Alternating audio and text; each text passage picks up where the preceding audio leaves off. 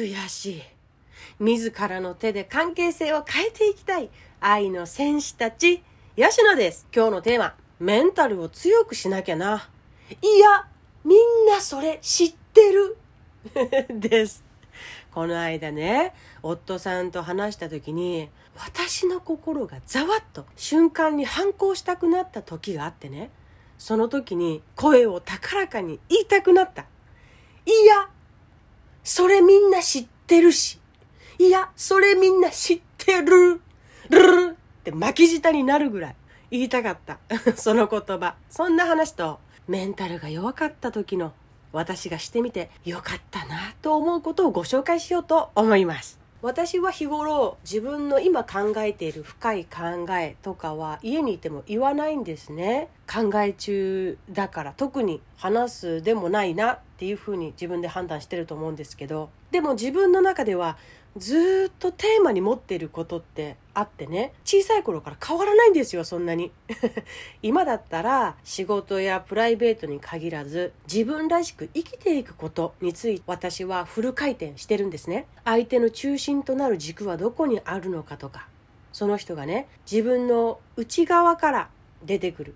この生命力というんですかそれを溢れさせていくにはどこのポイントを見ていくとより良いのかとかテレビを見ててもニュースを見てても夫さんが見ている YouTube 動画を一緒に何気なく見ている時でさえ考えています小学生の頃から悩みは関係性でした謎でしたね。知りたかった。私という人間は変わらないはずなのに、なんでうまくいく関係とうまくいかない関係があるのか。同じ一人の私なはずなのに、なぜ相手によってあったかい私や冷たい私のような別人になってしまうのかとか、周りの人を見てても、なぜ自分にきつく当たるのか。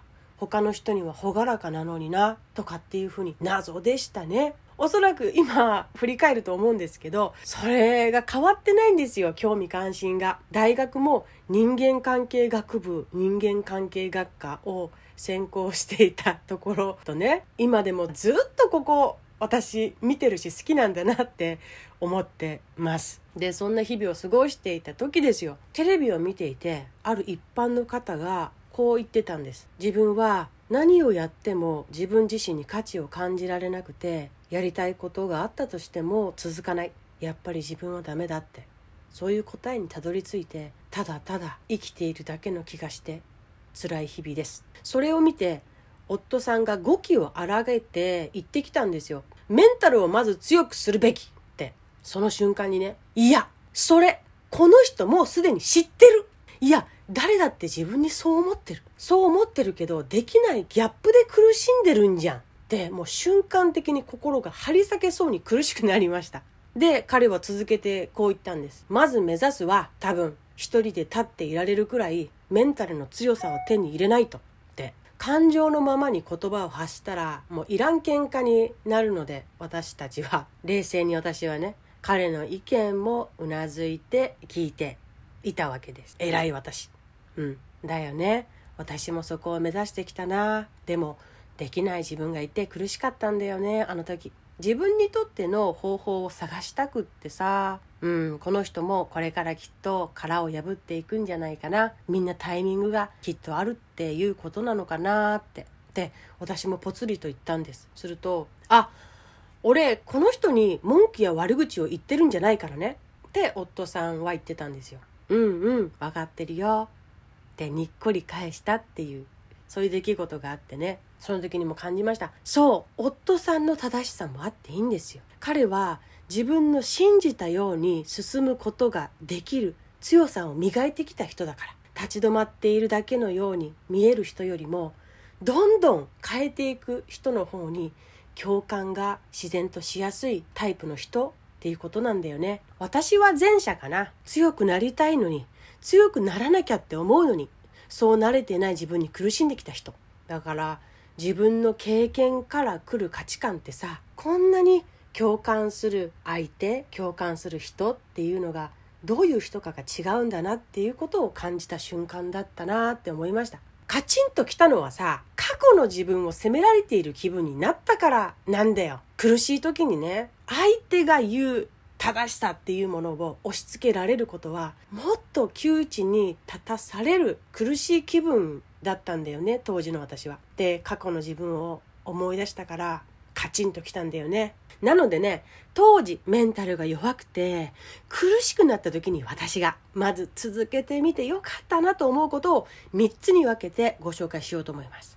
まず1ね、苦しい時にはこういう期待に応えたかった自分がいたんだねって。よく頑張ったねって自分に声をかけ続けたこと。2、等身大でいていいよ。もうね、愛してくれ愛してくれって叫ばなくっても等身大のあなたを愛してくれる人がもうずっと周りにいるんだよって言い続けたこと。3、そうだ。まずさ、自分が好きでいられる自分でいてみない？って声をかけ続けたこと。この3つの声かけをし続けました。不安な時、苦しい時、自分を責めてる時、キーワードは期待に応えたかったんだねと、等身大と自分が好きでいられる自分。それをこの流れで言い続けた。思っているだけだと、そんな実感がないけどね、自分の口から言葉にして、声にして出すとさ、自分の耳で聞くじゃんもうね、自分の心の素直な声なほどね、涙が出てくるのよ。頑張ってきたんだねって。よく頑張ったね、私って自分の口から言って耳から聞くってね、すっごく効果があるの、癒しの効果が。そう、涙が出てくるってことは癒すべき箇所だってこと。癒しが今必要だってこと。必要な部分があるんだなってこと。だから心が満たされるのをイメージしながら過去の自分を癒したらいい。そう言葉でね。イメージだよ。小さな子供がさ、重い、重い、硬い、硬い、鎧、鎧があるでしょ？鉄製の。そういう鎧からね、小さい子供が先にかぶっちゃって生きるようになっちゃうとさ、その硬さと重さで潰れちゃう。うん、潰れちゃうんだろうけど、自分の内側を満たしてね、健全に健康的に満たされて成長していけるとさ、ピーンとしたというか、パーンとしたというか、あなたがいて、鎧なんかもう着なくたってそこにはいられるようになる。私はそのイメージで一つずつ鎧を脱いでいってね、ありがとう。バイバイ。あなたがいたからやってこれたけど、もう鎧さんなくっても大丈夫だよって一つ一つバイバイしてきたな。まずはすねとかね。すねの部分だったらまあ外しても大丈夫かなっていう、その鎧から外していこうみたいなね。あ、頭と心臓あたりは、うーん、まだかな、みたいなね。そう、鎧を脱ぐ時にはさ、安心安全を確保できないと脱げない。だからあなたが安心だと感じる人安全だと感じられる場所を選んでそこに行ってそこから少しずつ自分を開示していったらいいよ。自分の癒しも取り入れながらね。さあさあ今日はメンタルを強くしなきゃな。いやいやみんなそれ知ってるから。にカチンときた私から最初にしてってみるといい声かけの提案でした。忘れないでね。自分を満たし、愛すことがいつでも先です。あなたの内側から溢れ出たその愛で相手は癒しを感じます。溢れている愛があるから人を純粋に愛することができる。そこにつながっていくんですね。順番を忘れないように。今日は私からそんな放送でした。ではではまた次回お会いしましょう。